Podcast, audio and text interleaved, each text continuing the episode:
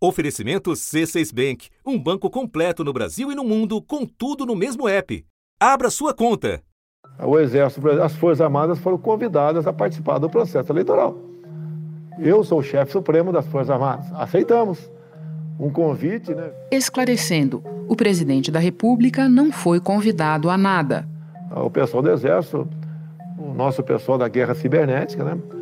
É, buscou, então, a convite, né, o TSE começou a levantar possíveis vulnerabilidades para quê? Para ajudar o TSE. Foram levantadas várias dezenas de vulnerabilidades, foi oficiado o TSE para que pudesse responder às Forças Armadas. Esclarecendo mais, era tudo falso. Em nota, o tribunal afirmou que as perguntas do representante do Ministério da Defesa na Comissão de Transparência Eleitoral, general Eber Garcia Portela, eram apenas pedidos de informações para compreender o funcionamento do sistema eletrônico de votação, sem qualquer comentário ou juízo de valor sobre segurança ou vulnerabilidades. O general Eber Portela foi indicado para compor a Comissão de Transparência Eleitoral do Tribunal pelo ministro da Defesa, Braga Neto, um dos mais próximos de Bolsonaro. No mesmo dia, outra notícia envolvendo militares e a Corte Eleitoral o general Fernando Azevedo, que comandou o Ministério da Defesa no governo Bolsonaro, desistiu de assumir um posto-chave no Tribunal Superior Eleitoral. Que eu apurei é que ele alegou questões de saúde de exames que ele fez no final de dezembro, começo desse ano, que demandam um cuidado com a parte cardiológica. Ele era um posto importante para ter alguém das Forças Armadas, de acordo com os ministros, que daria uma simbologia no ano de eleição que, olha, as Forças Armadas estão conduzindo o Tribunal Superior Eleitoral junto com os ministros, né? mesmo ele sendo um general da reserva. Mas é para elas conduzirem alguma coisa nessa matéria? Uma confusão cujo primeiro passo foi dado pelo próprio tribunal meses antes, ao chamar o ex-ministro da Defesa para assumir o comando administrativo da casa. Quando ele foi convidado pelo ministro Alexandre de Moraes, também numa combinação com o Barroso e com o Faquim, era numa espécie de blindagem do TSE. Antes disso, em setembro, uma inovação. Artigo 1 fica instituída a Comissão de Transparência das Eleições com a finalidade de 1. Um, ampliar a transparência e a segurança de todas as etapas de preparação e realização das eleições. 2. Aumentar a participação de especialistas, entidades da sociedade civil e instituições públicas na fiscalização e auditoria do processo eleitoral. E 3. Contribuir para resguardar a integridade do processo eleitoral que a Comissão de Transparência das Eleições é composta pelos seguintes membros: representantes de instituições e órgãos públicos, representante das Forças Armadas, General de Divisão Eber Garcia Portela, comandante de Defesa Cibernética. E aqui esclareço que as Forças Armadas tiveram um papel importante não apenas no desenvolvimento das urnas eletrônicas, como tem um papel decisivo na distribuição e na segurança do processo eleitoral pelas urnas eletrônicas.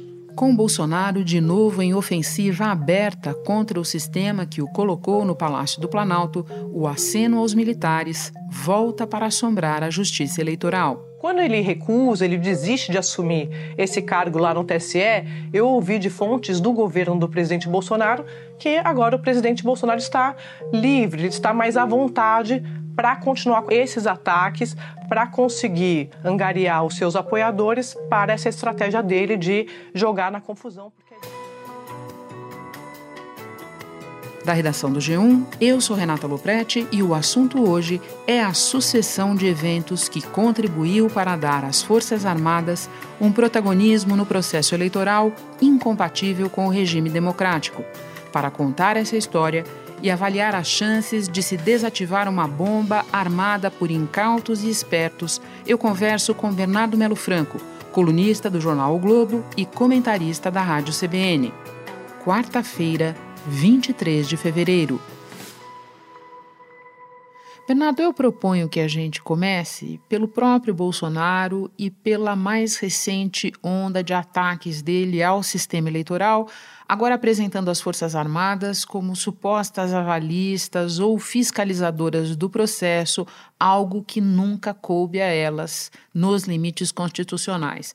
Você costuma dizer que a estratégia dele vem de longe, mas que a tática vai mudando. Pode explicar? Olha, Renata, o que precisa ficar claro é que a guerra do presidente Bolsonaro não é contra a urna eletrônica, contra o ministro A ou B do TSE. A guerra dele é uma guerra contra a democracia. Desde o início do governo, Bolsonaro diz que só vai respeitar o resultado da eleição se ele for vitorioso. Que é aquela atitude do dono da bola, né? Se o time dele está perdendo, ele para o jogo, leva a bola para casa. É, democracia, a gente sabe que ela tem muitos defeitos, mas a regra dela é bem clara: quem ganha, governa, quem perde, é, vai para a oposição. Então, no fundo, o que o Bolsonaro está buscando é um pretexto para radicalizar o eleitorado dele e para criar um ambiente de contestação do resultado eleitoral, caso ele saia derrotado, que hoje é um cenário muito possível a julgar por todas as pesquisas. Então, isso é muito grave, Renata, porque a gente está vendo o poder da presidência da República sendo usado para chantagear as instituições e para ameaçar a democracia. É, ele começou essa cruzada tentando ressuscitar o voto impresso, é, e mesmo com orçamento secreto, com loteamento do governo, essa proposta foi rejeitada pela Câmara é, no ano passado. Os números disseram muito. O governo precisava de 308 votos para que a proposta fosse aprovada em primeiro turno conseguiu apenas 229. No plenário, o que se ouviu foram discursos veementes em defesa da democracia. E depois disso, ele vai buscando outros pretextos para continuar tumultuando a eleição. Então, é, durante algum tempo, ele ficava falando na tal contagem pública de votos, e agora o que ele está fazendo ainda mais grave, né? Ele está dizendo, é, como você falou, que as Forças Armadas teriam uma função é, de avalista, de fiadoras do processo eleitoral. Chegou a dizer que o Exército é, que ia determinar os próximos passos do processo eleitoral. E a gente sabe que nada disso está na Constituição. Quer dizer, é, a tarefa das Forças Armadas, eventualmente, pode ser é, de ajudar na logística da eleição, de transportar urna, de garantir segurança em áreas mais tumultuadas, mas jamais de atuar como uma espécie de um árbitro é, dessa disputa. Até porque a gente sabe que esse árbitro, no caso do governo Bolsonaro, não seria necessariamente um árbitro isento. A respeito do que você fala, Bernardo, eu garimpei aqui uma pepita de ouro, garimpo legal, hein, bem entendido, para nossa conversa, que é o advogado eleitoral do presidente, Tarcísio Vieira, ele mesmo ex-ministro do TSE, dizendo numa entrevista à Folha de São Paulo o seguinte: repórter pergunta: o presidente da República vai respeitar o resultado da eleição, seja qual for ele? Resposta: Creio que sim. Virou matéria de fé, Bernardo. Exatamente. E ele tem, desde o começo do governo, é, copiado muito o que foi feito pelo Donald Trump nos Estados Unidos. É, tinha uma relação quase de idolatria com o ex-presidente americano. E a gente sabe como é que o Trump acabou. Sempre relembrando que nos Estados Unidos existe voto impresso e o candidato derrotado não apenas jamais reconheceu a derrota, como até hoje sustenta a tese de que houve fraude e a eleição foi roubada. A moral da história, como já disse anteriormente, é que não há remédio na farmacologia jurídica para maus perdedores. Lá não funcionou porque as Forças Armadas se mantiveram ao lado da Constituição, enfim, barraram essa tentativa de golpe é, dos republicanos mais radicais. A pergunta que fica aqui no Brasil é se as Forças Armadas vão ter o mesmo papel. E é muito preocupante quando a gente vê o Bolsonaro usando os militares, né, é, empurrando os militares para o centro desse tumulto, e, de certa forma, a gente olha para as Forças Armadas e vê que elas estão ali é, quase concordando, quase se deixando usar dessa forma. Bernardo, tem essa pergunta pertinente que você coloca e antes eu tenho algumas outras para você. Na próxima, eu recuo um pouco no tempo para entender os fatos que facilitaram a vida do Bolsonaro na tentativa de tumultuar o processo, como você diz. No ano passado, apenas dois dias depois da tentativa de golpe do 7 de setembro, o Tribunal Superior Eleitoral formaliza a criação de uma comissão de transparência das eleições, com vários integrantes, entre eles um general. Pode nos lembrar qual era o objetivo dessa comissão e, principalmente, que general é esse, Bernardo? Olha, Renata, é preciso dizer que essa decisão do TSE não foi uma decisão unânime. Teve alguns ministros do tribunal que foram contra a criação dessa comissão porque acharam é, que o tribunal estaria fazendo concessões demais para o bolsonarismo. Ou seja, estaria abrindo as portas do TSE para é, infiltrados ou para representantes da campanha do Bolsonaro. E, no fundo, o desenrolar dessa história mostra que essas pessoas com mais medo é, dessa solução elas estavam certas, é porque o presidente Bolsonaro é, indicou, né, por meio do ministro da Defesa, ele indicou um general que é o Weber Portela, um general da ativa do Exército, segundo o presidente Bolsonaro, especializado na área de guerra cibernética. Só que o que o TSE não levou em conta é que esse general, por ser da ativa, ele está diretamente subordinado ao ministro da Defesa e, portanto, ao presidente da República. Ele não é um observador isento, ele é um representante do governo. E o que, que aconteceu? Ele participou dessa é, comissão, do começo dessa comissão, ele apresentou um questionário sobre a urna eletrônica e pouco depois da apresentação desse questionário, o presidente Bolsonaro passou a usar essas perguntas para insuflar a tropa dele contra o TSE. Ou seja, é, no fim das contas, é, a presença do general ela só serviu para ajudar o Bolsonaro a minar a confiança no processo eleitoral. O que eu posso dizer é que nós contamos com uma colaboração de boa fé. E a gente presume que vai ser uma colaboração de boa fé. E não um exercício de inteligência para colher informações e nos atacarem. Eu estou presumindo é, que as Forças Armadas estão aqui para ajudar a democracia brasileira e não para municiar um presidente que quer atacá-la que parece é que o TSE acabou dando um passo em falso, Renata, mesmo que tenha sido movido por boas intenções. E só para lembrar mais ainda a quem nos ouve o grau de casa da Noca que nós estamos falando, o general foi indicado pelo ministro da Defesa, general Braga Neto, o qual é cotado com gosto para ser vice na chapa do Bolsonaro, certo, Bernardo? Agora, já que você falou em passo em falso, em armadilha, eu quero passar para o que seria a segunda etapa dessa armadilha. O convite, por fim descartado, para que o general Fernando Azevedo e Silva, um ex-ministro da Defesa também, assumisse o cargo de diretor-geral do TSE. Você pode explicar que cargo é esse, do qual antes a gente nem ouvia falar em outras eleições? E por que ministros do TSE queriam o general Fernando ali? O TSE tem uma parte visível que são ali os sete ministros que integram o plenário, participam dos julgamentos, e tem uma parte menos visível que é a burocracia, que na prática é quem faz essa máquina das eleições funcionar. É, essa burocracia tem várias secretarias, pessoal que cuida da tecnologia, do transporte de urna, da parte de informática, e tem o diretor-geral, que é como se fosse uma espécie de um síndico, né, o organizador geral das eleições, diretamente subordinado ao presidente do tribunal. É, esse cargo, no ano passado, ele foi oferecido ao general Fernando Azevedo, que vem a ser nada menos do que o ex-ministro da Defesa do governo Bolsonaro. Qual que era a ideia dos ministros do TSE? Olha, a gente vai atrair é, um oficial superior, mesmo que seja da reserva, que é alguém respeitado nos quartéis, e com isso a gente vai mais ou menos manter assim, o inimigo próximo. Na teoria, isso serviria para neutralizar qualquer tentativa de golpe, qualquer tentativa de radicalização das Forças Armadas. Só que esse plano não dá certo, Renata, porque a gente vê é, que o general Fernando Azevedo ele acaba desistindo do cargo antes mesmo de assumi-lo. Então, é, o temor nesse momento dos ministros do TSE é que essa desistência dele acabe é, aumentando a vulnerabilidade do tribunal é, e, a, e, e o próprio convite dele tenha servido, de certa forma, para legitimar essa ideia bolsonarista que é preciso ter um militar no comando das eleições. Espera só um pouquinho que eu já retomo a conversa com o Bernardo Melo Franco. Com o C6 Bank, você está no topo da experiência que um banco pode te oferecer. Você tem tudo para sua vida financeira no mesmo app, no Brasil e no mundo todo.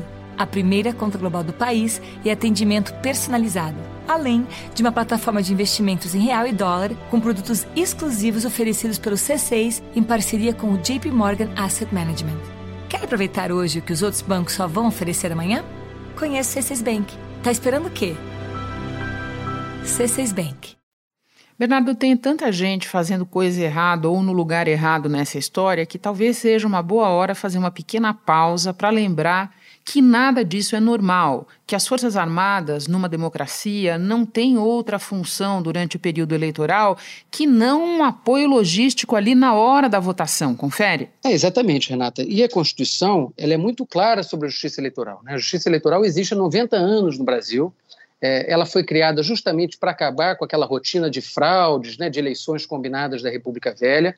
É, e o que a Constituição diz é que as decisões do TSE elas são irrecorríveis. O TSE é a instância máxima do processo eleitoral. Então, quando você é, admite a ideia de ter um militar supervisionando ou coordenando esse processo, você está quase legitimando a ideia de que as Forças Armadas teriam um papel a cumprir dentro dessa confusão. E elas não têm. É isso que você falou. É, no Brasil do Bolsonaro, a gente está se acostumando demais é, a naturalizar coisas que não estão previstas na Constituição, como se elas fossem normais e como se fosse isso mesmo. O presidente fala e as pessoas acabam aceitando, acabam se dobrando às vontades dele. Bernardo, e para a gente se aprofundar um pouco mais na anormalidade de tudo isso, no contexto atual, as Forças Armadas elas não podem ser consideradas parte nada desinteressada do processo, pelo contrário, vide a presença delas no governo e os interesses misturados aí, certo? Exato, Renata, é muito importante frisar esse ponto. Né? É, a candidatura do presidente Bolsonaro ela foi gestada no meio militar.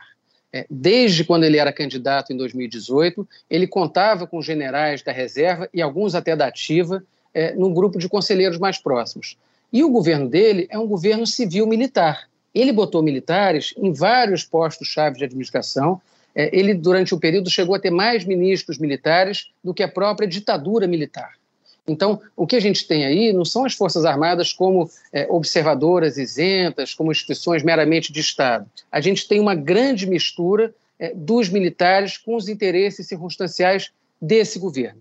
E se a gente olhar é, para o desenho que o Bolsonaro tem feito do seu comitê de campanha à reeleição, a gente vai ver pelo menos dois generais é, com postos chaves nesse comitê. Um deles, como você frisou, que é o general Braga Neto, ao mesmo tempo é ministro da Defesa e é cotado para ser o candidato à vice-presidência da República. Não é uma relação em que o Bolsonaro apenas usa os militares. Os militares também se sentem representados nesse governo, conseguiram muitas vantagens nesse governo, uma reforma da Previdência Especial, é, mais de 6 mil cargos comissionados na máquina pública, e tem muitos militares nesse momento que estão dispostos a fazer o que for possível para permanecer no poder. Ou seja, é, eles são agentes interessadíssimos é, pelo menos em tese, na reeleição do presidente Bolsonaro. Mas na prática, Renato, o que a gente vê é que o núcleo é, desses generais aí da geração dos anos 70, ligados ao ex-comandante do Exército, o general Vilas Boas, esse núcleo ainda está muito próximo, muito ao lado do presidente Jair Bolsonaro. General Vilas Boas, sempre é bom lembrar que fez o que fez na campanha de 2018, certo, Bernardo? Exato, é o personagem que ficou famoso por ter é, usado o Twitter para pressionar o Supremo Tribunal Federal no momento em que ele julgava ali a liberdade do ex-presidente Lula. E é importantíssimo lembrar disso, porque esse movimento, a prisão de Lula e a declaração de inelegibilidade dele em 2018, é, foi o que, na prática, abriu o caminho para uma eleição mais fácil do presidente Jair Bolsonaro. Bernardo, por fim, se, como você mesmo escreveu, o TSE acabou caindo numa armadilha que ele, em parte, ajudou a montar, que caminhos você vê agora para a justiça eleitoral sair dessa armadilha? Tem esses caminhos? O TSE, de certa forma, é, ele vai lidar com uma nova realidade agora, que é a recusa do general Fernando Azevedo. É, e acho que foi um ponto positivo é, o fato de, em vez de procurar um outro general do Exército, o TSE ter garantido a permanência do atual diretor-geral, que é o Rui Oliveira, que é um civil, é um servidor público, é alguém que não tem é, essa ligação tão próxima com os quartéis. Agora, de fato, está é, criado um problema. O presidente, é, novo presidente do TSE, Edson Fachin, é, assumiu o cargo é, sob grande pressão do presidente Bolsonaro, e o presidente Bolsonaro ele praticamente renovou uma declaração de guerra ao TSE, no momento que ele resolveu é, boicotar a posse do ministro Fachin. Num ofício enviado ao tribunal, o Planalto alegou compromissos pré-estabelecidos. A agenda oficial de Bolsonaro não tem compromissos hoje no horário da posse. O ministro Edson Fachin integra o Tribunal Superior Eleitoral numa das três vagas reservadas ao Supremo Tribunal Federal. Ele, também pelo STF, os ministros Alexandre de Moraes, que assume a vice-presidência, e Luiz Roberto Barroso, que agora deixa a vaga regular para o ministro Ricardo Lewandowski. Havendo agressões institucionais à justiça eleitoral, isto não ficará sem resposta. A democracia é e sempre foi inegociável. Agora, é, se a gente for traçar alguns cenários, é, Renata, sem a pretensão de prever o futuro, acho que nenhum deles é muito tranquilo. O cenário é, que eu diria assim menos perigoso seria do presidente Bolsonaro levar esse discurso contra as urnas até o fim, que já está claro que ele vai levar, mas no caso de uma derrota, ele se conformar é, com esse resultado e apenas fazer um discurso para manter a sua base é, coesa, né, para ter algum tipo de força política depois do momento que ele deixar o poder. É exatamente o que o Donald Trump está fazendo nos Estados Unidos. Né? Até hoje, se você olhar as pesquisas, tem muito eleitor republicano que acha que a eleição de 2020 nos Estados Unidos foi uma eleição fraudada. E são esses eleitores que estão dispostos a votar no Trump novamente é, na próxima eleição. Então, esse seria o cenário, assim, vamos dizer, mais pacífico dentro do leque de opções que eu vejo hoje no futuro. O pior cenário é do presidente Bolsonaro, de fato, tentar precipitar algum tipo de ruptura institucional, algum tipo de sublevação contra o resultado. E aí esse cenário fica ainda mais perigoso caso ele consiga arrastar parte das Forças Armadas para essa ideia. E os próximos passos é, será dado pela, pelas nossas é, Forças Armadas. E as Forças Armadas, uma vez convidadas, respeitosamente, nós vamos, é nós, eu digo que eu sou chefe supremo das Forças Armadas, de todo o processo eleitoral do código-fonte até a sala secreta. As Forças Armadas presentes a esse processo, ela tem que ser fiadora da lisura das eleições. Porque a gente sabe, Renata, uma coisa é o Bolsonaro, os filhos dele é, e a milícia digital na internet. Outra coisa é uma força armada, ou enfim, militares, agentes de segurança que têm armas na mão, é, se integrar a esse tipo de sublevação. Aí a gente pode ir para um, um cenário impensável né, de ruptura da democracia, que é um cenário que, infelizmente, muitos ministros do TSE hoje temem que seja um cenário possível até o fim de 2022. É claro que se essa eleição for uma eleição muito apertada, é, vai ficar mais verossímil para o eleitorado bolsonarista qualquer tipo de discurso alegando que teria havido uma fraude, teria havido algum tipo de manipulação. Se ele sofrer uma derrota mais elástica, talvez até no primeiro turno, claro que fica mais difícil levar esse discurso adiante. Mas o que a gente tem visto, Renata, é que esse núcleo mais radical do bolsonarismo ele não se pauta exatamente por argumentos racionais. Sim, não precisamos de fato. É matéria de fé, no final das contas. Exatamente. O que pode parecer pouco lógico, pouco verossímil para a gente, não vai ser necessariamente visto assim pelo, pela tropa bolsonarista. Agora, Renata, um último ponto que acho que é importante a gente ficar atento é a questão é, de uma eventual é, negociação que o Bolsonaro queira fazer para o dia seguinte dele, depois de deixar o poder. Porque, veja, o presidente Bolsonaro ele é alvo de uma série de inquéritos no Supremo Tribunal Federal. É, os filhos dele são investigados, um pela rachadinha, outro pelo inquérito das fake news, outro por apoiar atos antidemocráticos, e toda essa turma vai ter que prestar contas à justiça no momento que deixar o poder. Então, é, uma hipótese que a gente não pode tirar do jogo é a de o presidente Bolsonaro tentar tumultuar o processo eleitoral, tentar vender dificuldade no caso de uma transição de poder para negociar algum tipo de anistia, algum tipo de blindagem para ele e para os filhos dele no dia seguinte. Bernardo, muito obrigada pela conversa. É sempre uma alegria. Você vê que eu vou incompridando a nossa conversa. Uma hora eu tenho que acabar, infelizmente. Um abraço para você. Bom trabalho aí. Obrigado, Renata. Sempre um prazer. Este foi o assunto podcast diário disponível no G1, no Globoplay ou na sua plataforma de áudio preferida. Vale a pena seguir o podcast na Amazon ou no Spotify, assinar no Apple Podcasts, se inscrever no Google Podcasts ou no Castbox e favoritar na Deezer. Assim você recebe uma notificação sempre que tiver novo episódio. Eu sou Renata Loprete e fico por aqui. Até o próximo assunto.